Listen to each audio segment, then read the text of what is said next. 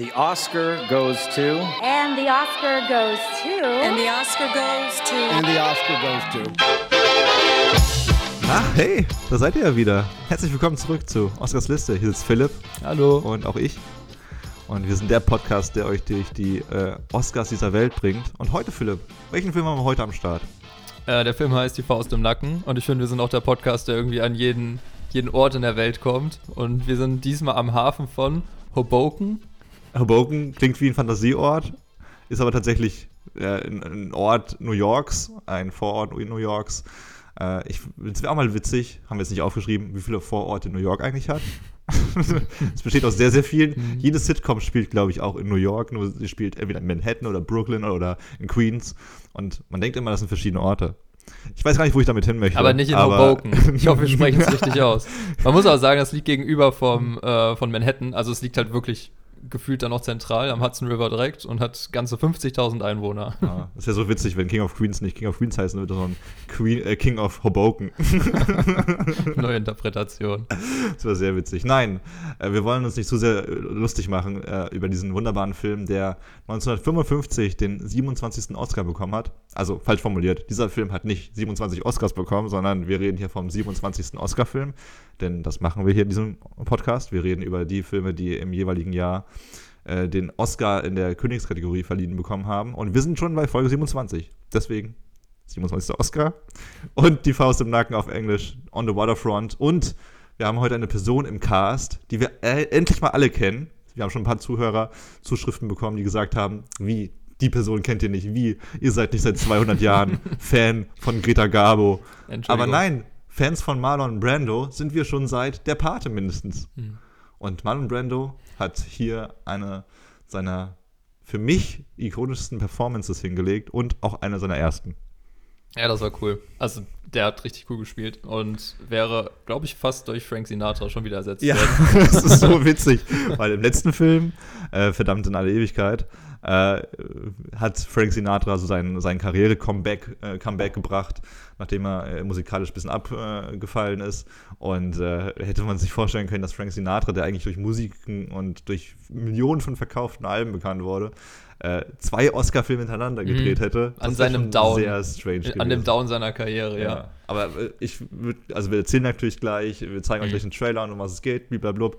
Aber ich will schon mal vorwegnehmen, ich glaube, dieser Film wäre nicht Oscar-würdig, hätte Frank Sinatra mitgespielt. Nicht, weil ich Sinatra nicht mag als Schauspieler, der war ganz, ganz eigentlich ziemlich stark letztes Mal, aber Marlon Brando, holy fucking fick, das ist einfach, also für mich mit Abstand die beste Leistung mhm. bis heute in dieser Podcast-Reise. Und wir haben schon ein paar Jährchen hinter uns, deswegen, ja.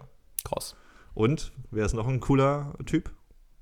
Noch der, der sagt nicht der Regisseur? Nicht ganz. Ja, zu dem kommen wir auch noch gleich. Der hat auch eine richtig krasse Backstory. Nein, wir kommen zu diesem Typen, der heute Teil unserer Kategorie Oscar Fun Fact der Woche. oh, ich hab's Fun Fact. Fun Fact. Machst du bitte nochmal? Okay, ganz kurz Ruhe. Du machst den Jingle und dann komme ich. Fun Fact.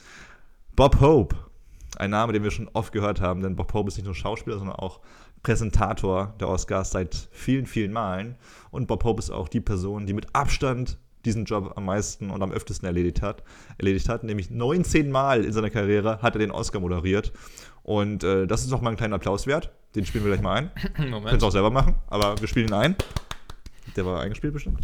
Und äh, ja, Bob Hope, ein Mann, der oft an der Seite eines alten Bekannten gespielt hat, nämlich an der Seite von Bing Crosby. Bing Crosby, ähnlich wie Sinatra, ein großer Musiker, wie wir damals festgestellt haben vor ein paar Folgen in diesem Podcast, der größte Musiker aller Zeiten, größer als Michael Jackson und Frank Sinatra zusammen.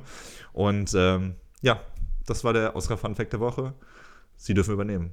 Viele Bekannte einfach wieder. Ähm, also tatsächlich haben wir in dem Film, wir können einfach eigentlich mal sagen, worum es geht, oder? Das ich würde mich sehr freuen. Wäre jetzt wahrscheinlich vorteilhaft. Wir haben schon gesagt, es spielt im Hafen. Ähm, und es ist auch so, ein nicht sehr, also nicht so ein Hafen, wo man sich gerne abends aufhält und sich irgendwie den Sonnenuntergang anguckt am Fluss, sondern es ist äh, so ein extrem dubioser Hafen mit äh, einer Gewerkschaft an Hafenarbeitern, die eher so, einem, so einer mafiösen Gesellschaft gleicht.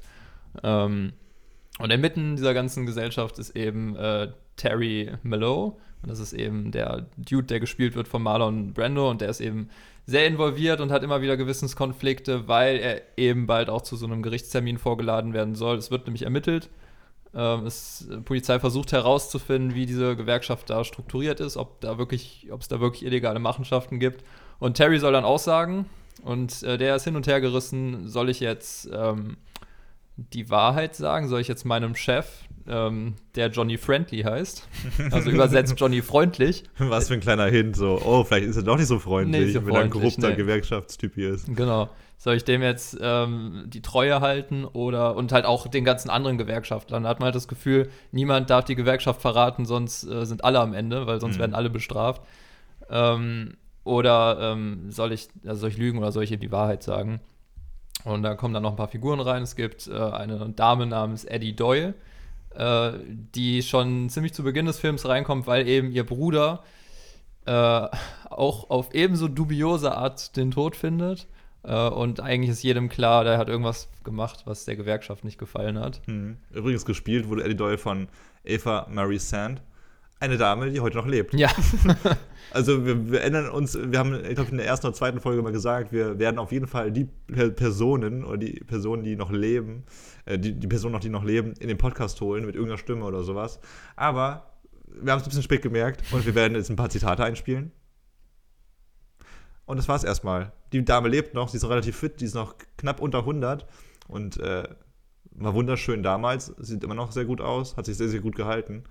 Aber ja, sie hatte eine sehr, sehr traurige Rolle. Ihr Bruder ist gestorben und hat äh, dann äh, die Dame gespielt, die, die Marlon Brando äh, seine Rolle Terry Malloy äh, zu, zu einem besseren Menschen machen sollte, könnte genau. man sagen. Also es gibt auch noch einen äh, Pater, Father Barry, äh, der übt da auch noch einen positiven Einfluss. Dann gibt es noch ein paar ähm, Gewerkschaftler, Bosse, die eher versuchen, Marlon Brandos Figur Terry Malloy davon abzuhalten, auszusagen. Am Ende sagt er eben aus. Und ähm, es dreht sich alles zum Guten, die Gewerkschaft wird gestürzt, nicht aber ohne ein paar sehr, sehr brutale Kämpfe, also wirklich brutale Szenen. Ich weiß gar nicht, ob der Film ab 12 oder 16 ist.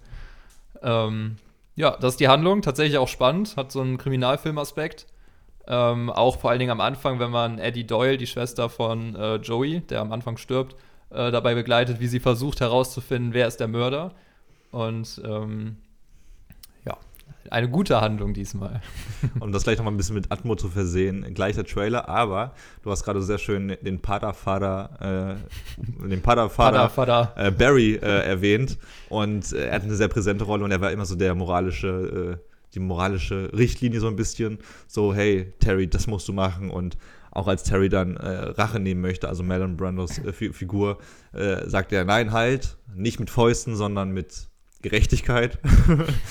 und äh, die Faust des Gesetzes. die Faust des Gesetzes in Form eines Paters und verwundert es dich deshalb, Philipp, dass dieser Film, äh, äh, die Faust des Nackens, nee, sorry, die Faust im Nacken, dass dieser Film, die Faust des Nackens, das klingt so ein Mutantenfilm, dass dieser Film in der Filmliste des Vatikans auftaucht. Mm, Nee, also ich meine, äh, wundert mich jetzt nicht, weil es halt diesen Pater gibt, der alles korrekt macht. Aber ich weiß ja noch nicht, in welcher Filmliste. Es gibt nur eine Filmliste des Vatikans, die mal gemacht wurde, äh, und mal meine ich 1995, zum äh, 100. Geburtstag des Films. Also eine kleine Ehrdarbietung des kleine Vatikans. äh, eine Party Hat bestimmt auch so in eine kleine Party, Liste. Ja, es ist einfach so drei Zur Filme. Verkündung. Es gab so am schwarzen Brett einen Zettel. Hey Leute, hey pa Paters und Schwestern, wenn ihr Filme cool findet, dann kommt doch 95, 1. Mai vorbei und wir zelebrieren Man ein bisschen. Public Screening. Und dann war es einfach nur Franziskus so und mach ich Liste halt selber. äh, auf jeden Fall wurde äh, äh, 95 eine Liste angefertigt aus 45 Filmen, die aus Sicht des Heiligen Stuhls besonders empfehlenswert sind. Äh, diese 45 Filme Nicht wurden Harry Potter. Der wurde ja sehr kritisiert von der Kirche. Zum 200. Geburtstag vielleicht, weil es dann einen cooleren Papst gibt. Es gibt jetzt auch einen Papst mittlerweile, der sich, der, der endlich mal nicht negativ über Homosexualität spricht. So, das ist ja schon mal ein Anfang. Kleine für so- Schrittchen, ja. Eben, für, für solche Leute auf jeden Fall. Diese, diese 45 Filme wurden auf jeden Fall in drei Kategorien äh, unterschieden. Äh, in Glauben, in Kunst und in Werte. Und in jede Kategorie kommen 15 Filme. Bei Glauben war zum Beispiel Ben Hur drin. Der war bestimmt bei Werte dann, oder? Nee, bei Glauben. Ah. Bei Werte war Schindlers Liste drin zum Beispiel. Bei Kunst 2001 Odyssee im Weltraum Hm. und Faust im Nacken. Quizfrage. War wo drin? In welcher dieser drei Kategorien? Nochmal was? In welcher Kategorie war äh, die, Faust, die Faust im Nacken drin? Der Titel ist so. Hast du nicht gerade gesagt bei Glaube? Nee, es gibt diese drei verschiedenen Kategorien Ja. und du musst jetzt aussuchen, in welche die Faust im Nacken reinkommt. Ja, das meine ich. Da hätte ich, glaube ich, Werte gesagt. Richtig. Ja. 100 Punkte. Und zweite Quizfrage direkt hinterher, damit wir diesen wunderschönen Jingle auch mal wieder spielen können. Ladies and gentlemen, Let's start the quiz. Ach so, ach, wir haben ja diesen Jingle. Ich habe den schon vergessen. ja, weil wir so, so selten Quiz-Time Ja. machen. Äh, Marlon Brando war bis zu diesem Jahr, bis 1955, der jüngste Oscar-Preisträger aller Zeiten. Nicht nur der Film Die Faust im Nacken hat einen Oscar gewonnen, sondern auch Marlon Brando als Hauptdarsteller. Fun Fact, das war übrigens nicht der Oscar, den Marlon Brando verweigert hat. Dazu kommen wir in den 70er Jahren, denn den Oscar, den er für Der Pate bekommen hat, hat er verweigert. Die Gründe dann in ein paar Folgen. Wer war die jüngste Person ever, die einen Oscar gewonnen hat? Dö, dö, dö, Nach wie vor? Ja. Du kriegst zwei Punkte. Wenn du den Namen richtig errätst, gibt es 100 Punkte. Oh Gott. Und wenn du das Alter errätst, gibt es einen Punkt. Okay, ich glaube, ich versuche es erstmal mit dem Alter. ähm, 20? Zehn Jahre alt war Was? Tatum O'Neill 1973, als Oh. sie in Paper Moon an der Seite ihrer Mutter gespielt hat. Und äh, ja, gut, mit zehn Oscar zu gewinnen, ist natürlich ist schon, schon ein Brett. Ich kann es nicht werten, Auf noch, jeden noch, Fall, noch keine ja. Ahnung. Aber Marlon Brando war ähm, 30. Und ganz kurz noch die letzten Oscar-Facts irgendwie abzugrasen, bevor wir den Trailer spielen lassen. Auch richtig krasser Meilenstein in diesem Jahr, dass Dorothy Dandridge äh, die erste afrikanisch-amerikanische Schauspielerin war, die eine Nominierung für, für den Oscar bekommen hat, als beste Schauspielerin. Also ich, ich kannte sie nicht, vielleicht kennt sie wieder jeder andere, der diesen Podcast hört, aber um es ganz platt zu sagen, war sie die schwarze Marilyn Monroe. Fans würden aber sagen, das ist eine Beleidigung, weil Marilyn Monroe selbst gesagt hat, dass sie sich mit, äh, mit Dorothy Dandridge symbolisiert, äh, idealisiert hat. Also sie fand eigentlich sie cool. Also andersrum. Ja. Deswegen, ähm, aber kann ich nur empfehlen, ist eine sehr, sehr entertainige Frau. Äh, tanzt sehr viel, singt sehr, sehr viel und hat eine richtig gute Ausstrahlung. Und äh, ja, da schon mal ein kleiner Schritt äh, weiter in die richtige Richtung. Äh, auch neben den Fortschritten im Vatikan. Und äh, man muss ja auch mal so ein bisschen diese politisch korrekten Dinge äh, erwähnen, dass es auch da schon relativ früh ein bisschen nach vorne geht. Ja, so ein Trailer. Jetzt kommt der Trailer. Viel Spaß damit. Und dann erzählen wir ein bisschen was darüber, wer diesen Film eigentlich gedreht hat. Faust im Nacken. Ein Film, von dem die Welt spricht, weil er ein soziales Problem auf geradezu revolutionäre Art anpackt. Weil er atemberaubend wie selten ein Film den Kampf einer Handvoll aufrechter Menschen gegen die Willkürherrschaft einer skrupellosen Verbrecherbande zeigt.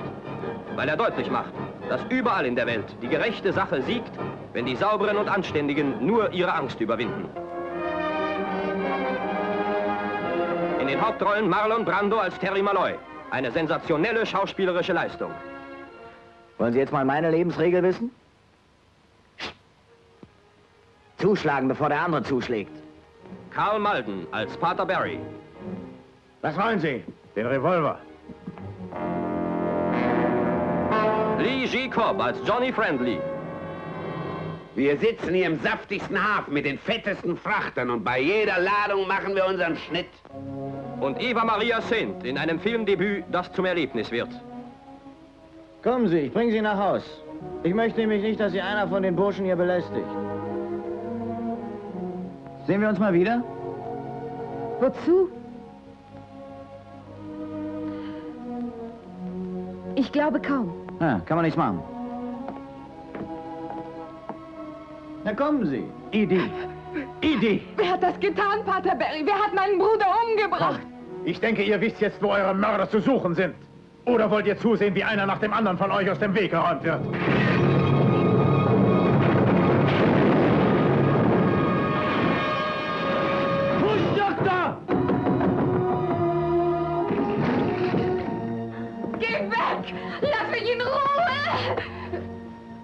Ein Film, der nicht am Schreibtisch erdacht, sondern mit dem Herzblut liebender, leidender und kämpferischer Menschen geschrieben ist. Die Faust im Nacken. Terry! Terry! Ein Film, von dem die Welt spricht. Eine Meisterleistung von Regie, Kamera und Schauspielkunst. Realistisch, aufrüttelnd, durchglüht von Menschlichkeit. Die Liebe zweier junger Menschen, die gemeinsam den Weg aus Schmutz und Elend in eine bessere Zukunft finden. Hey, John Friendly, komm raus, wenn du Mut hast. Du wirst noch ins nasse Grab quatschen. Genau. Äh, bevor wir was zum Regisseur erzählen, wir haben eben einmal kurz über ähm, äh, Eva Marie Saint gesprochen. Äh, und die Dame, äh, die spielt Eddie Doyle, die eben heute noch lebt, äh, ist heute, glaube ich, ich, weiß gar nicht, wie alt sie genau heute ist, aber 2097. 97? Also sowas, also knapp unter 100. Sie wird 27, äh, sie wird 27 Hm. und 2027 wird sie 100. Ja. Also minus 6 Jahre ist sie 96, äh, 94. Ja, nee. Mathe, Mathe für Dummies. Sechsen, ich glaube, sie ist 96. Haha, das ist das Gegenteil von 69. Ich bin gerade auch unsicher, mit der Rechnung kommt es eigentlich nicht hin, Ja. aber ich äh, glaube, sie ist 96. Und ähm, ich weiß nicht, ob irgendjemand von euch, die es jetzt hören, ob irgendjemand von euch äh, die Legende von Korra kennt. Aber ist, das das, nicht, die- ist das nicht die Super RTL-Serie, wo es äh, um den Avatar geht? ja, so eine Nickelodeon-Serie. Und äh, die ist ja noch gefühlt recht aktuell, bis 2014. Äh, und da hat sie äh, die Rolle von Katara vertont. Also wer das kennt, das ist wirklich ja mal was Aktuelles. Ey, Ähm, crazy. Hast du es hast du's mal im Original gehört? Im Original nicht, nee. Ka- kannst du mir diesen Hype ganz kurz erklären? Weil ich habe einfach nur mitbekommen, dass diese Avatar-Serie oder die Legende von Aang, Mhm. Korra, äh, ultra durch die Decke gegangen ist. Seit Pokémon. Ja, weil die einfach gut why? ist. Aber, okay. Ja. Also es gibt jetzt sogar Avatar Studios oder so, wurden vor ein paar Tagen von Paramount eröffnet, weil die das, glaube ich, nochmal komplett ausschlachten wollen. Netflix hat ja auch schon Lunte gerochen und produzieren da jetzt diese Realserie. Es kommen ja auch noch sechs Filme oder so mit James Cameron, von James Cameron. Ja, aber das hängt nicht zusammen. Also der Avatar von James Cameron ist ähm, was komplett anderes als die, diese ganze, dieses ganze Serienuniversum, was da damals entstanden ist. Auch voll verwirrend. Wieso hast du, wieso nimmt man dann nicht auch zwei verschiedene Begriffe einfach? Ja, muss man James Cameron fragen. Einfach später dran, stimmt. Mhm. Ähm, aber sie tatsächlich, also äh, da spricht sie noch mit. Ähm, sie ist auch immer noch stark mit den Oscars verwoben. Also sie hat 2018 äh, noch der Preisverleihung beigewohnt und sogar äh, den Preis für das beste Kostümdesign übergeben mit 93 Jahren. Ähm, sie ist die älteste, also seit, ähm, seit äh, Olivia de, de Hav- Havilland, Havilland? Der Havilland, ja. De Havilland. Einfach, wenn man die Namen nicht kennt, einfach wegnuscheln so ein bisschen. Genau. Wie im französischen Unterricht einfach, wer der Havilland. Ähm, die letztes Jahr leider verstorben ist. Die hat im Vom Winde verweht mitgespielt. Seit äh, sie gestorben ist, ist ähm, jetzt tatsächlich, tatsächlich Eva Maria Saint die äh, älteste lebende Schauspielerin, die einen Oscar gewonnen hat. Und äh, damals hat sie noch so ein, wurde ihr ähm, Selbstwertgefühl von dem Produzenten noch etwas gestreichelt, äh, weil ihre Figur eben 19 ist, obwohl sie 30 ist. Wobei ich bei dem Altersunterschied auch da schon überlegen würde, ist das noch schmeichelhaft, wenn man mit 30 aussieht wie mit 19. Gut, ist wahrscheinlich Ja. Geschmackssache. Ich glaube, ja. bei Frauen stößt du da immer auf offene Türen, wenn du sowas machst. Als Mann verstehst du das Ey, du siehst aus wie aber- 13. Toll. Komm, ich will, ich will ein Date mit dir, du siehst aus wie 13. da bist du ein bisschen kritisch. Müssen wir mal gucken, ob das Thema noch in irgendeinem Oscar-Film aufgenommen Oh wird. Pädophilie. Wir hatten ja schon Ja. Alkoholismus, Guter, guter Punkt. Antisemitismus. Ja, ich, ich glaube, es wird echt spät kommen. Ich, äh, nee, Pädophilie weiß ich nicht. Ich habe Moonlight schon gesehen. Kann man jetzt auch nicht alles vergleichen, aber einfach. Nee, null, aber Ja, der Mut. Das wollte ich damit jetzt nicht sagen. Der Mut der Filmemacher, den kann man ja schon in, irgendwie davon ableiten, ob sowas behandelt wird oder eben auch nicht. Äh, Moonlight fand ich ganz stark, da geht es dann ja auch äh, explizit um Homosexualität. Ähm, weiß gar nicht, ob Brokeback Mountain ein Oscar-Film war. Mit, keine Ahnung. Dazu kommen wir dann in den nächsten Folgen. Äh, aber ich glaube, kein bester Film. Bestimmt mit nominiert, ja. Mhm. Aber äh, dass man mal abseits äh, äh, der ganzen Kriegsfilme und äh, Musical-Dramen Mhm. äh, sch- voranschreitet, ist schon ganz cool. Ich muss auch sagen, Musical-Dramen ist ja auf, beim ersten Hören eher ein seichtes Thema und auch bei der fertigen Produktion immer noch eher ein seichtes Thema. Äh, Krieg ist ja auch schon ein sehr großes Thema. Ähm, aber haben wir jetzt halt einfach viel, viel mehr viel massenhafter verfilmt. Das heißt, wenn wir jetzt schon äh, zehn Alkoholismusfilme gesehen hätten und einen Kriegsfilm, dann wäre Krieg natürlich eine riesige Sache. Mhm. Also es ist immer interessant, weshalb der Film ja auch irgendwie interessant ist, weil es einfach so unglaublich spezifisch ist, dass wir an einem Hafen sind, wo eine Gewerkschaft ist, die irgendwie so ein bisschen mafiöse Zustände hat.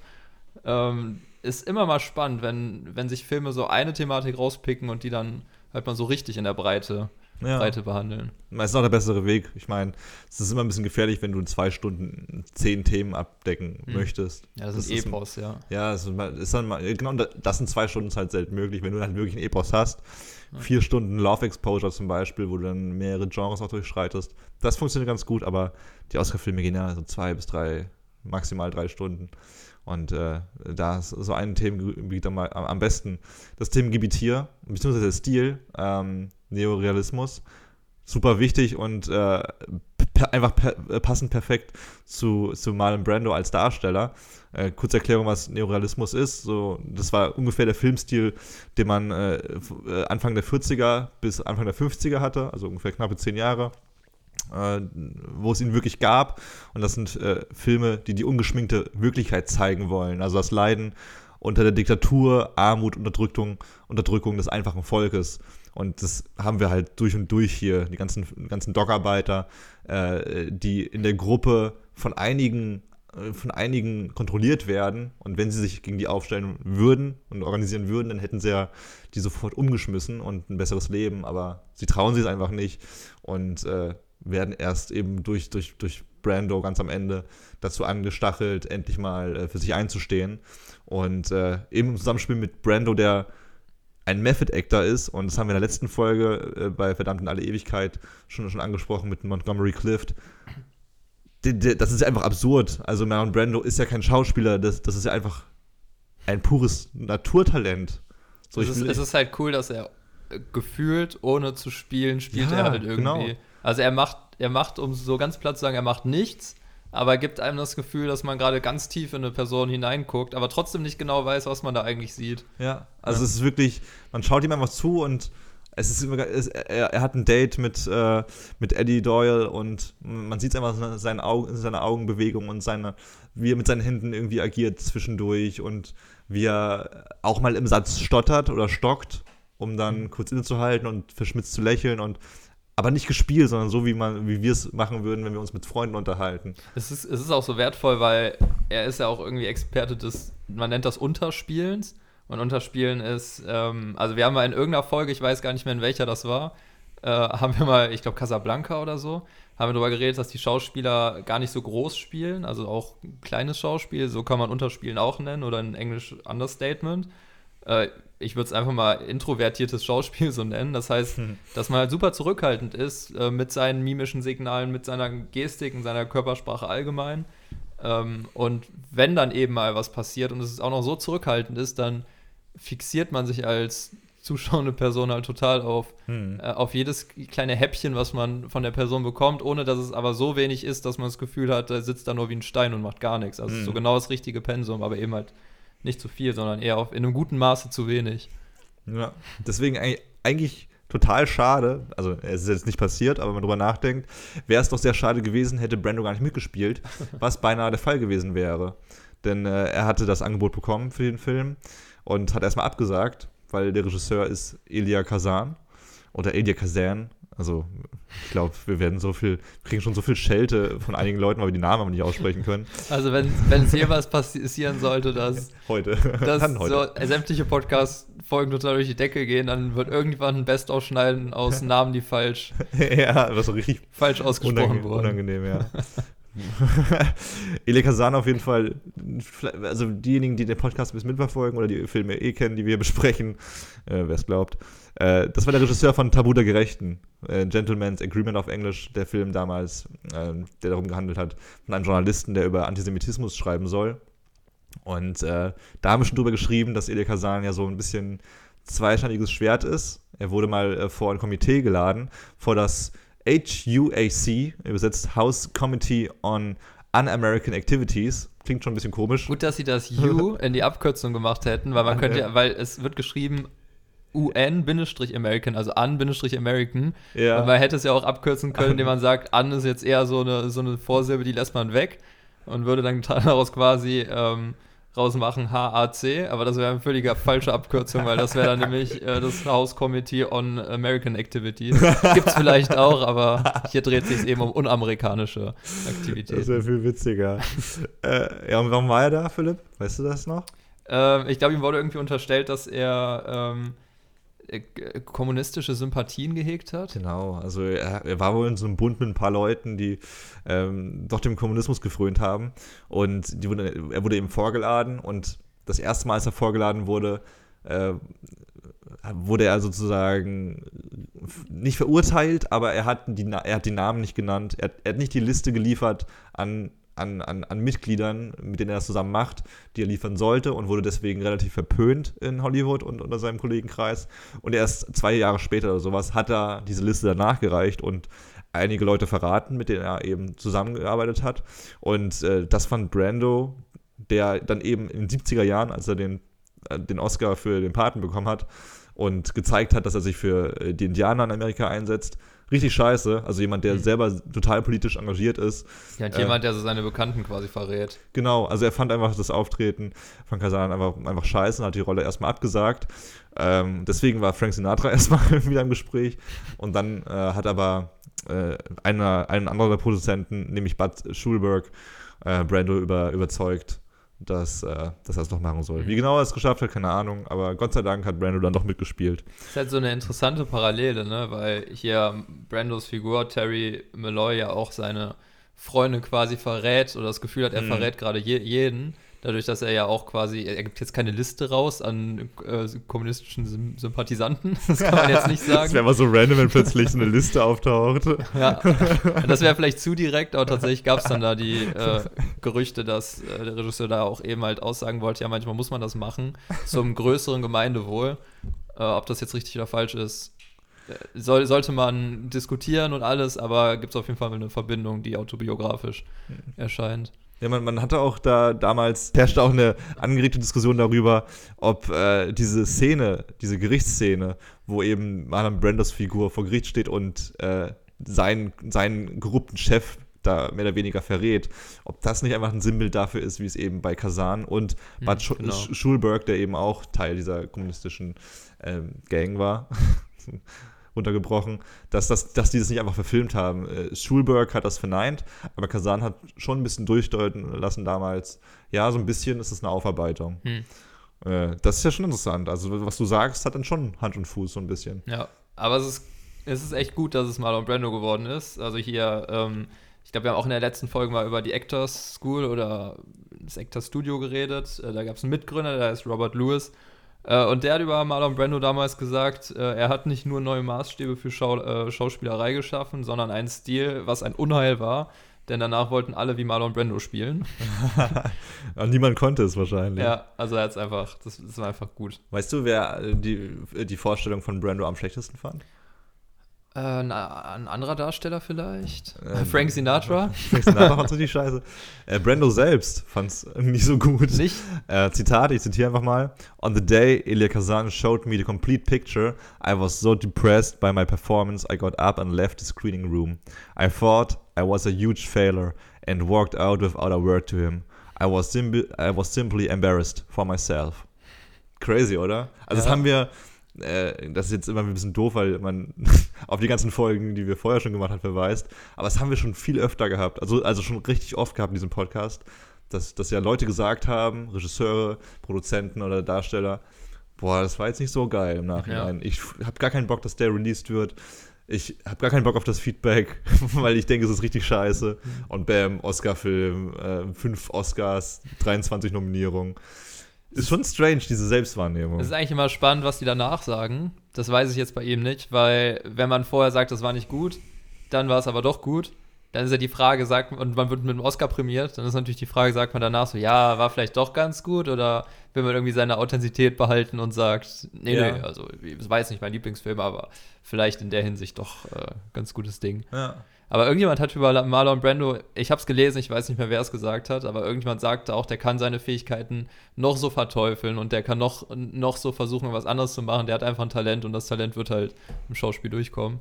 Ja. Und ich glaube sogar wirklich viele Filmrezensenten sagen heute noch, dass das mindestens einer der besten Filme war, die er, die er gedreht hat. Ich, Vom Schauspiel her. Wie viele Filme hast du mit ihm gesehen? Das weiß ich nicht. Hast du den Paten Wahrscheinlich gesehen? gar nicht so viele. Den Paten habe ich nicht gesehen. Okay, der kommt ja auch noch bei den Ja. Oscars. Äh, ja, das, ich, ich glaube nämlich, der Pate war der einzige Brando-Film, den ich sonst gesehen habe bisher. Und das ist halt voll strange, weil er natürlich schon wieder 20 Jahre älter ist als Mhm. jetzt in den 50er Jahren und mit dem Schnauzer und so rumläuft und eben halt eine richtig krasse Rolle spielt. Äh, aber das ist auch, glaube ich, der Fluch eines Schauspielers beziehungsweise einer Person, die eben so extrovertiert und auch exzentrisch arbeiten muss. Also ich, ich, äh, ich, hab, ich war ja auch bei den Emmys für meinen Job ein paar Mal und habe da äh, auch schon den einen oder anderen Schauspieler bemerkt, der einfach null Bock auf dieses, diesen Rummel hat. So, was ich super spannend finde, weil äh, ich, mir fällt der Name gerade leider nicht ein. Es war eine Darstellung von The Handmaid's Tale, die eine richtig krass extrovertierte Rolle hat. Und dann aber bei der Verleihung auf dem roten Teppich, ich habe wirklich die ganze Zeit äh, Augenkontakt mit der gesucht und sie beobachtet, weil einfach, das war einfach die unangenehm, also die war einfach so unangenehm berührt von allem. Die hat dann da gar keinen Bock drauf, wie eben so ein schüchternes Mädchen. Mhm. Das ist, finde ich immer sehr spannend, aber generell muss natürlich irgendwie eine extrovertierte und auch, ja, so eine narzisstische äh, Ader an der haben, was ja gar nicht schlecht sein muss, aber ich glaube, sonst kannst du kein Schauspieler sein, der sich eben, der sich, der sich, der sich, der sich präsentiert und zeigt in Ja. verschieden, verschiedensten Facetten. Und das sind aber auch die Personen, ich habe auch ein, zwei Freunde im Freundeskreis, die, die selber sagen, dass sie ein bisschen narzisstisch sind. Das sind auch die Personen, die sich halt so krass beurteilen und über sich selber so urteilen. Sie würden es niemals, ich glaube, sie würden es niemals wirklich zugeben. Aber an solchen Zitaten äh, kommt es dann eben doch durch, dass sie die krassesten Kritiker überhaupt sind. Mhm. Und Aber es ist halt, wenn man nach Perfektion strebt, dann muss man sich halt auch immer, also muss man immer wieder unzufrieden mit sich sein, Ja. um sich noch perfekter zu Ja. machen. Heißt ja nicht, dass der Lebensstil zu Glücklichkeit führt, aber kann halt zu krassem Erfolg führen. ja, genau, die sind halt super engagiert und Ja. Und ich meine, narzisstischer sein heißt ja nicht ein Narzisst zu sein. Nee, genau, Ähm, aber ich denke auch, dass es in die Richtung geht. Ja. Also äh, super spannend. Das, das kann man ja auch auf, den, auf, die, auf die heutige Zeit so ein bisschen übertragen, auf dieses Phänomen, dass äh, wenn du was Kreatives auf YouTube zum Beispiel rauslässt und 100 Leute schreiben dir, hey, cool gemacht, boah, das gefällt mir voll gut, aber einer schreibt so rein, ja, irgendwie nicht so geil. Oder Ja. irgendwie, oh, du klingst irgendwie komisch. Ja. Was auch immer. Diese 100 anderen Kommentare sind dir scheißegal in dem Moment. Und du, also jedenfalls in meinem Fall so und bei ganz vielen Menschen in meinem Umkreis, die sich, die, sich dann wirklich auf diesen Kommentar irgendwie einschießen und sich denken, hey, was, wieso, wieso findest du das nicht auch cool? Mhm. Scheiße, bin ich doch nicht so geil, wie ich dachte. Mist, oder so muss ich mich jetzt selbst optimieren. Ja, und das ist, glaube ich, schon super spannend, äh, was da mit so einem Menschen eigentlich abgeht. Ich finde es aber auch, ich finde es aber auch cool, dass der Film anfängt mit, äh, das ist gar nicht unüblich, das ist eher Standard für die Zeit, dass der erste Schriftzug in dem Film ist Columbia Pictures presents Marlon Brando. Und dann wird auch nochmal gesa gesagt, introducing äh, Eve oder Eva Maria Marie Saint. Das war was Ähm, für den Zusammenschnitt, Philipp. Ja, Eva Marie genau. Saint. Das war auf zehn Ebenen falsch. Äh, auf jeden Fall macht das Sinn, weil man früher wahrscheinlich nicht gesagt hat, ich schaue mir die Faust im Nacken an. Man hat früher eher gesagt, ich gehe in den neuen Marlon Brando. Ja. Ähm, und Hollywood wird das halt bewusst gewesen sein. Die haben ihre Stars auch extra eingesetzt. Ich, ich glaube, ganz ursprünglich war von irgendwem auch nicht Marlon Brando vorgesehen, aber da ging es auch darum, ja, mit wem reißen wir doch bei den Kinokassen mehr. Ähm, ich glaube, dass es in China heute immer noch viel so ist, bei chinesischen Filmen. Das habe ich vielleicht auch schon mal gesagt.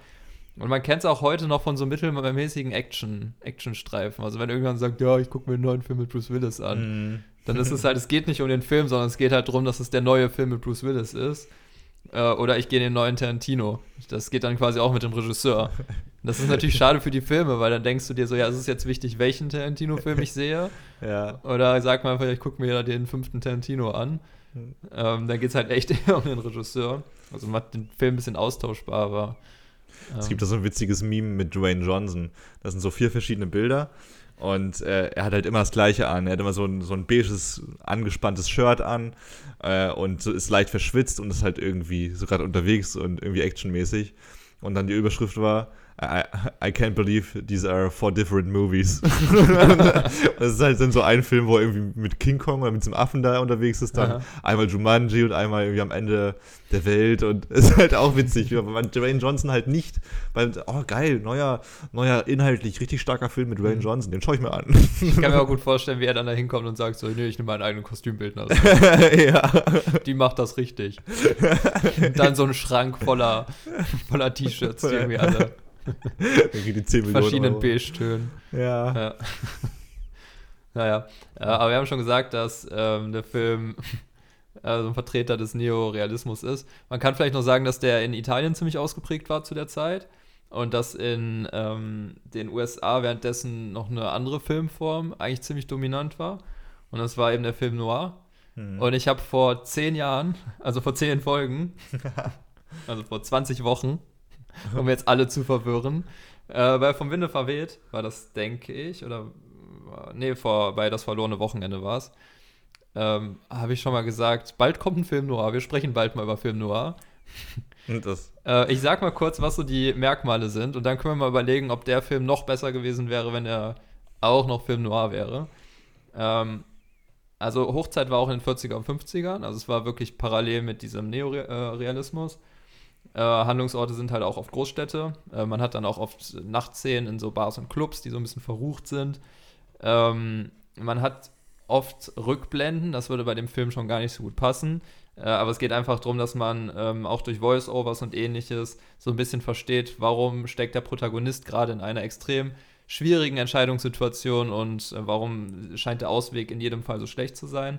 Und so ist die Welt sich dann halt auch, das ist sehr ähnlich wie beim Neorealismus, eben nach dem Krieg eine sehr pessimistische Weltsicht. Ähm, der Protagonist kämpft irgendwie ums eigene Schicksal und ähm, es sieht alles wirklich nach einem schlechten Ende aus und es geht einfach um Moral und Zwickmühlen, moralische Zwickmühlen. und äh, es geht gar nicht um klares Gut und Böse. In dem Film haben wir schon ein klares Böse zumindest. Aber ähnlich wie in diesem Film ist keine Entscheidung, die getroffen wird, kann klar in Gut oder Böse einge eingeteilt werden. Ähm, und ich würde einfach mal sagen, also das Hafenviertel ist halt schon eigentlich prädestiniert für Film Noir, wenn ich mir da vorstelle, dass da irgendwie, ähm, ich weiß nicht, abends, äh, abends sitzt, man da, sieht, äh, sieht man da dunkle Gestalten in Büros sitzen, hinter irgendwelchen, hinter irgendwelchen halb geöffneten Jalousien, dann rauchen die ihre Zigarette da drin, alles ist voller Nebel und von draußen ähm, strahlt so eine, meinetwegen so eine Leuchtturm oder Straßenlaterne rein, dann würde es gut zu dem Film passen. Äh, ich denke aber auch, dass der Film um einiges zu drastisch, brutal und auch zu schnell teilweise ist. Das passt nicht so gut zum Film Noir. Ich glaube, die sind ja eher ein bisschen langsam und gemächlich hm. und zwielichtig. Ja, es ist auch, es ist halt auch irgendwie doch sehr einseitig. Also, ich finde die Rolle von Brando und ich mir ist wieder ein bisschen langweilig, wenn man ihn irgendwie so krass lobt, das ist aber auch dem, dem, dem Drehbuchautoren geschuldet.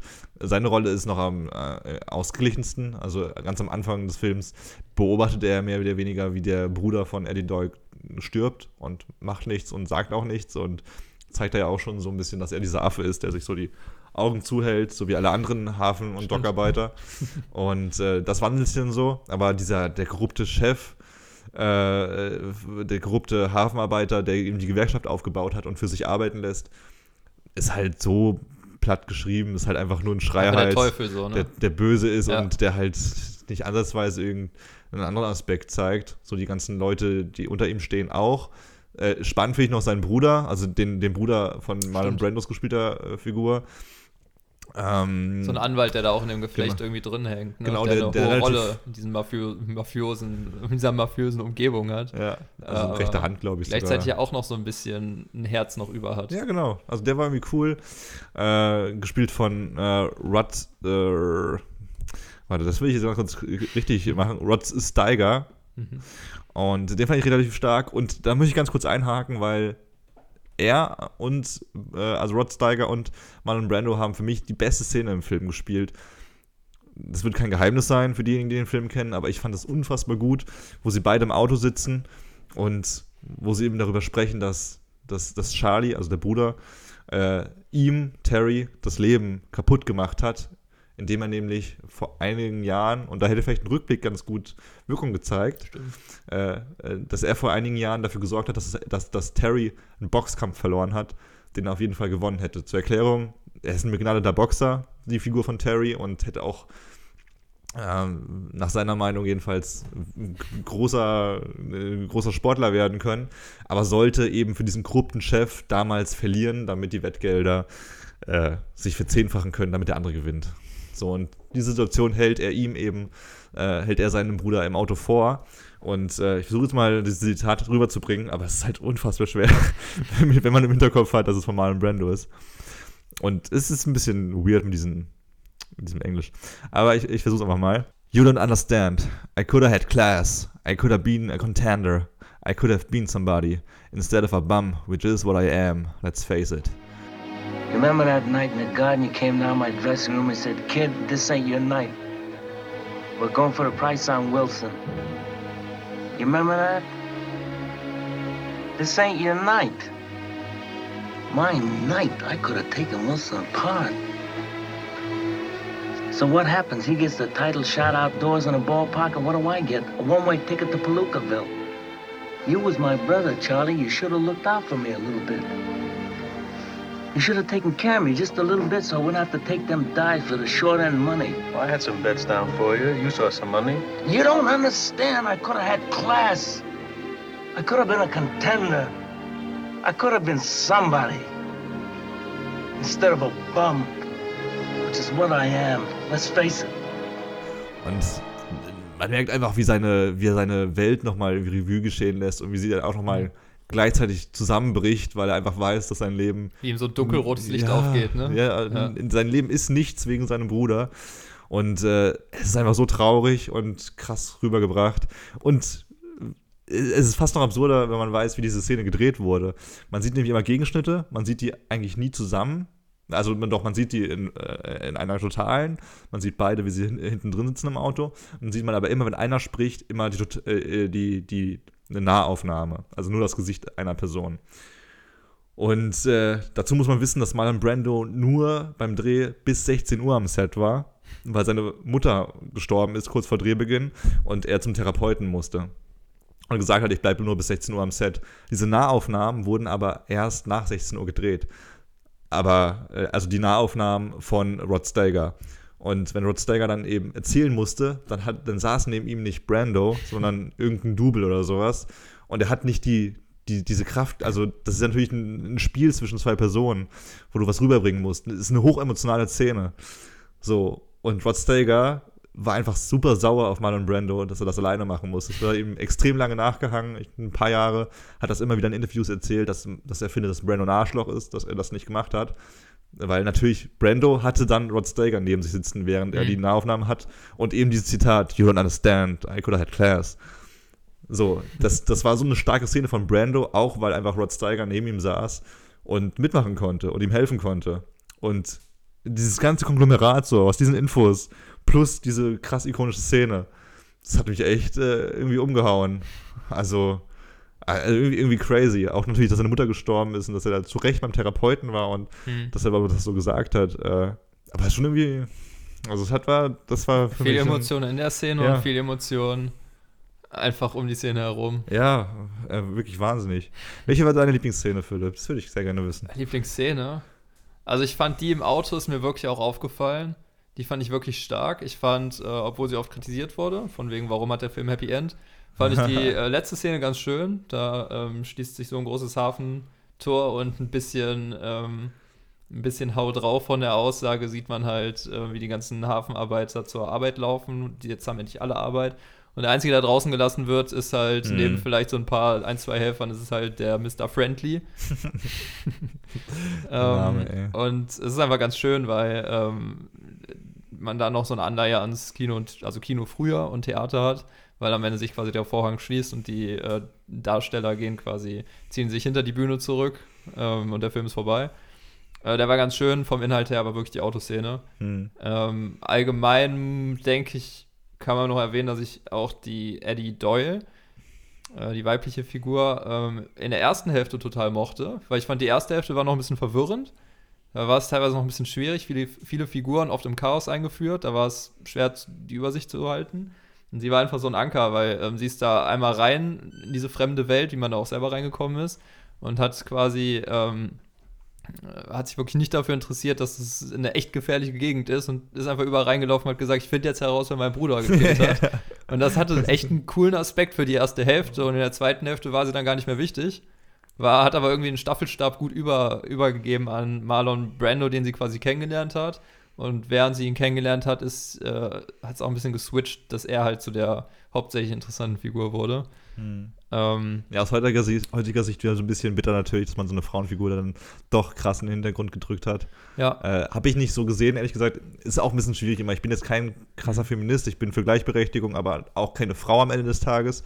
Deswegen finde ich immer cool, wenn ich dann diese, diese Sichtweise aber auch mal von anderen Leuten höre. Ja, das stimmt. Äh, wie einer Freundin von dir von, äh, zum Beispiel, einer Mitbewohnerin. Vor, der, vor dem Podcast, ja. Hi, Anke. Äh, und äh, aber natürlich, wobei, wenn ich es neutral betrachte, man könnte natürlich sagen, schade, dass die Frau verdrängt wurde. Auf der anderen Seite hast du es viel schöner gerade formuliert, nämlich sie hat es ganz stark eingeführt. Sie hat auch Brandos Figur einfach richtig gut aufgefangen und gerettet, mehr oder weniger. Es gibt auch diese ganz tolle Szene, wo sie ein Date haben und äh, in der Bar sitzen und Shots trinken. Und, und sie steht mit dem Shot so da und sagt, was soll ich jetzt trinken? Und er sagt so, auf, das ist nur auf Englisch witzig. Er hat dann gesagt, oh, you are fruitcake. Und das sagt man halt so zu jemandem, der so ein bisschen tölpelhaft ist und so ein bisschen, einfach so ein bisschen, äh, ja, so, so ein bisschen unbeholfen. Und äh, genau, das ist ein schönes Date, wo man auch bei Brandos Figur sieht, so dass jetzt die letzte Chance irgendwie in seinem Leben, dass er von einer anderen Person gerettet werden Mhm. könnte. Und das ist in dem Fall eben sie. Und dann eben diese Staffelübergabe, das finde ich voll die gute Metapher, Ja. weil es geht nicht darum, dass eine Frau verdrängt wird oder dass da irgendwer in den Vordergrund geht, aber dass, dass er das durchhalten kann, wegen des Paters, so, der Vatikan lässt grüßen, die, Film lässt, die Filmliste des Vatikans lässt grüßen, aber eben auch durch sie einfach, dass, dass er die Stärke hat, äh, eine neue, eine neue Person zu werden. Und da hat sie auch, ich finde, da hat sie auch, ähm, da ist es cool, dass sie am Anfang quasi so Handlungsträgerin ist mit, weil das ist ja eh schon, äh, es ist ja auch eh schon schön, dass man da so einen Anker hat, mit dem man sich da durchbewegt. Äh, aber vor allen Dingen ist sie am Ende, wie du sagst, neben dem Pater halt äh, die zweite Stütze, die, die eigentlich die einzigen sind, die ihn dazu treiben, so in Anführungszeichen das Richtige zu tun. Ähm, und sie macht das aber nicht, weil sie einfach nur eine gutgläubige weibliche Figur ist, die wie auch immer, sondern sie hat auch wirklich einen Kontext, der aufgebaut wurde im Film. Mhm. Und das heißt, sie kann am Ende des Films einen Schritt zurücktreten und nur eine Stütze zu sein, aber sie ist dann eben doch mehr als nur eine Stütze, ähm, weil wir eben äh, sie auch verstehen und weil der Film äh, sich das eben auch ähm, sich das eben auch vorgenommen hat, am Anfang äh, diese Figur verständlich zu machen, sodass das, was sie am Ende für Marlon Brando macht, der dann halt im Fokus steht, äh, aber trotzdem komplett fundiert ist. Und der Pater ist halt einfach so ein guter Dude. Ja. Der hat da um einiges weniger Tiefe, muss man sagen. Er ist einfach da und macht alles. Er ist immer so der, ganz am Ende dann auch, wenn Brando so voll zusammengeschlagen eben ins Stock reinläuft. Er will immer hinfallen und der Pater hebt ihn irgendwie so hoch. Ja, so geht's. Jesus, der ihn irgendwie hochzieht und du kannst es schaffen, wenn der Glaube in dir stark genug ist. Er ist einfach so das Gute. Er ist das Gute, ja. Aber sie hat ihren Bruder verloren und hat deshalb. Ja, und sie ist die Starke. Genau. Und zusammen ist er Jesus. So, wenn beide zusammenkommen, ist er die ultimative christliche Figur. Deswegen, ja. Das, äh, ja, crazy. Äh, nicht der beste Film in meinen Augen der Oscars. Ich würde ihn jetzt nur, also wenn man einen Grund braucht, dann schaut euch diese, eine der ersten craziesten Performances von Brando an. Einfach ein Schauspieler, also ich hatte, als ich darüber nachgedacht habe, das klingt gerade voll, das klingt jetzt voll eklig künstlerisch oder sowas. Ich habe, als ich über Brando nachgedacht habe, ein Meer gesehen und er ist wie im Fluss, äh, wellenbewegend, bewegt er sich, so ein Bullshit. Aber weißt du, was ich meine? Er- also er ist einfach, so man sieht nicht, wann Pause ist, wie, wie wir es vorhin schon mal angedeutet haben. Man weiß nicht, wann er anfängt, wann er aufhört. Ey, macht's einfach. Ja. Und das finde ich echt ähm, richtig crazy, deswegen wegen Brando, wenn ihr Fan von Brando seid und diesen Film noch nicht gesehen habt und Angst habt, weil er schwarz-weiß ist, dann trotzdem auf jeden Fall. Ich finde aber, also das Schwarz-Weiß, ich fand es bei dem Film war es wieder, Ja. wieder sinnvoll, Ja. weil, um es mal so zu sagen, wir haben wirklich hier so eine, gefühlt so eine Art Mafiosi-Film. Klar, es sind keine Mafiosi, aber es geht ja in die Richtung. Und ähm, damals war halt Schwarz-Weiß äh, nicht weniger normal als bunt. Das heißt, man kann beides rechtfertigen. Und wenn man sich jetzt so einen knallbunten Mafiosi-Film vorstellt, oder einen schwarz-weißen Mafiosi-Film, so wie der Pate dann, ungefähr. dann ist die Wahl ja irgendwie klar, was man macht. Ja. Ähm, In dem Fall jetzt, wenn man sich einfach vorstellt. Deshalb würde ich sagen, Schwarz-Weiß war hier gar nicht so schlecht. Ähm, ich fand auch, ich fand das Komment, äh, den, das Zitat von Marlon Brando, wie er sagt, ohne Denken und ohne äh, Streben lebt man, glaube ich, länger. ja, das fand ich auch geil. Das war halt so. Das ist eine gute Lebensphilosophie. Eigentlich so, die Dummies sind die, äh, sind die, die leben eigentlich am Geist. Ja, und man muss halt auch echt sagen, der, der Typ war, also die Figur von ihm war halt richtig treu doof auch. Ja, genau. Also der war, war jetzt nicht, Mensch. der war so unüblich für Hollywood. Es war irgendwie cool, dass man mal nicht so ein, nicht so ein Sonnenscheinstar hatte, den alle ganz toll finden und so, sondern wirklich einen, der wirklich, ah, ich sage sehr oft wirklich gerade, aber ich will unbedingt betonen, dass die Figur besonders war und auch nicht besonders helle. Und das war einfach sehr mutig. Und dann das verbunden mit diesem Method Acting, ähm, dass man jemanden sieht, der sich gar nicht immer richtig ausdrückt, aber totale innere Konflikte hat und dann manchmal äh, kommt es einfach aus dem raus. Mhm. Ähm, und dann unterdrückt er auch was. Auch dieses Unterdrücken, man hat das Gefühl, die Person sagt gerade nicht, was sie denkt. Das ist in äh, Filmen bisher war das oft total affektiert. Hm. Also es war so, ach komm, jetzt sag's doch, das wirkt nicht glaubhaft, dass du da so stehst und irgendwas nicht aussprichst. Sprich's doch einfach aus. Und bei dem ähm, hat es ei- einfach alles noch mysteriöser gemacht, äh, weil man dem genau angesehen hat, der spricht gerade etwas aus dem Grund nicht aus. Und wenn man den Grund nicht kannte, dann war das Schauspiel gut genug, dass man es ihm trotzdem abgekauft hat. Ähm, und ich fand ähm, den ganz am Anfang, äh, die erste Sekunde, man sieht das äh, Columbia-Logo und man hört ausnahmsweise auch wieder Hollywood untypisch, hört man nicht ein fettes Orchester, was direkt irgendwie reinrumst mit, äh, ja, ganz toller Film jetzt hier, freu dich schon mal, äh, sondern man hört nur so ein Horn, also so ganz reduzierte Musik. Hm. Äh, und das ist halt richtig cool. Muss aber auch sagen, der Komponist heißt äh, äh, Leonard Bernstein. Und das war ein riesiges junges Talent damals und der fand es nicht gut, weil der meinte, alle guten Teile, die er geschrieben hat, wurden rausgestrichen an Musik. Äh, er hat dann auch nie wieder einen äh, Film-Soundtrack gemacht. Aber wieder jemand, der seine eigene Leistung dann nicht cool findet. Mhm, aber ich, ich verstehe es ein bisschen, weil sie war irgendwie gut. Und als der Film vorbei war, hatte ich die nochmal aus Versehen gestartet und habe dann direkt gehört, okay, diese Musik ist halt wirklich, du hörst direkt, dass sie zu diesem Film gehört. Hm. Mm, Aber gleichzeitig war die auch ziemlich, oft ziemlich laut, ziemlich dominant und hat halt immer, bevor irgendwas krasses passiert ist, wenn irgendjemand einen Wutausbruch hatte, hat die Person schon, die, die hat die Musik irgendwie schon acht, acht Sekunden vorher angefangen laut zu werden und man wusste immer, okay, jetzt gleich passiert was, weil die Musik wird ja schon aggressiv. Und das war halt so ein bisschen, da kann der Komponist ja nicht unbedingt was für, weiß man jetzt nicht, wie die da im Schnitt dann nochmal rumgewerkelt haben, aber ähm, bisschen schade. Da war voll viel Potenzial und ähm, aber sie hat einfach manchmal genervt. Und das ist ja nicht gut für Filmmusik. Ja. Und das war einmal mehr. Philips Musik-Ecke. Sie kommt, Niemand kann sie so sie schön kommt immer, wenn man sie nicht erwartet. Wie Philipp. Das war ein sehr schönes Schlusswort, finde ich. Zu diesen musikalischen Parts kann ich nicht so viel beitragen. Äh, möchte ich auch gar nicht. Wir haben ja einen Musiker sitzen, dann äh, ist die Expertise da mehr als gewollt. Äh, hast du noch was auf dem Zettel? Ansonsten Vielleicht, aber ich glaube nicht. Nichts Wichtiges. Okay, sehr schwammige Aussage, Philipp. Dann werde ich äh, den mal äh, abwrappen, wie wir im Fachjargon sagen. Äh, Leute, ihr könnt uns auch sehr gerne folgen auf Instagram. Vielen Dank erstmal fürs Zuhören. Äh, auf Instagram Danke. heißen wir ebenfalls Oscars Liste und da gibt es ganz, ganz viel Begleitmaterial zu den Filmen, die wir bequatschen. Ganz viele Bilder zu dem, was wir eben erzählen, explizit und Trailer und Alles. witzige Sachen. halt. Eigentlich alles. Wenn ihr was Also- sehen wollt, dann folgt diesem. Wenn ja, ihr jetzt irgend, gerne. bei irgendwas denken, das fehlt mir noch, das gibt's auf Instagram. Genau. Ansonsten äh, gerne auch bei Spotify abonnieren. Alle zwei Wochen erscheinen wir. Und jetzt werdet ihr gleich, äh, nee, nicht gleich, sondern jetzt hier, jetzt, genau, jetzt hier, hört ihr den Song Free Coins in the Fountain aus dem Film Drei Münzen im Brunnen von Sammy Cam und Jules Stein. Das ist der Song des Jahres. Denn am Ende dieses Podcasts lassen wir immer den, den Song verlauten, der äh, im jeweiligen Jahr den Oscar für den besten Song verliehen bekommen hat. Und nach diesem Song hört ihr noch einen zweiten Song, ausnahmsweise. Denn wir haben leider beim letzten Podcast irgendwie technische Probleme Die gehabt. 30er, die 40er, und das Beste aus den 50ern. Jetzt ein bisschen, ich freue mich immer aufs Ende des Podcasts, weil ich mich ein bisschen wie so ein, wie so ein richtig alteingesessener Radiomoderator fühle.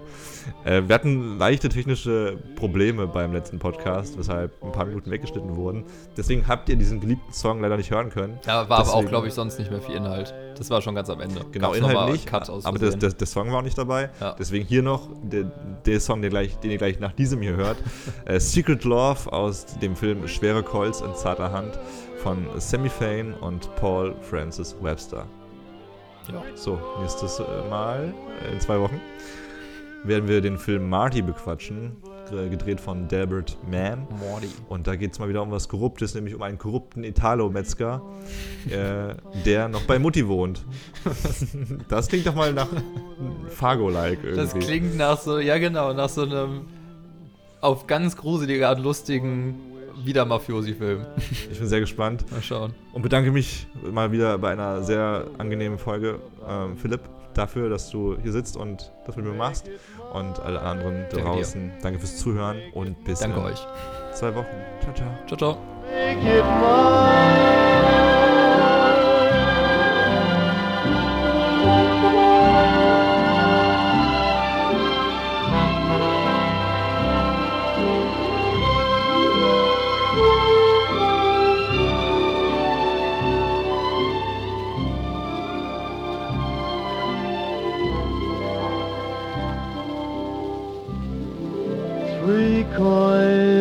The fountain. Through the ripples, how they shine. And just one wish will be granted. One heart will wear a valentine. Make it mine. Make it mine. Make it mine.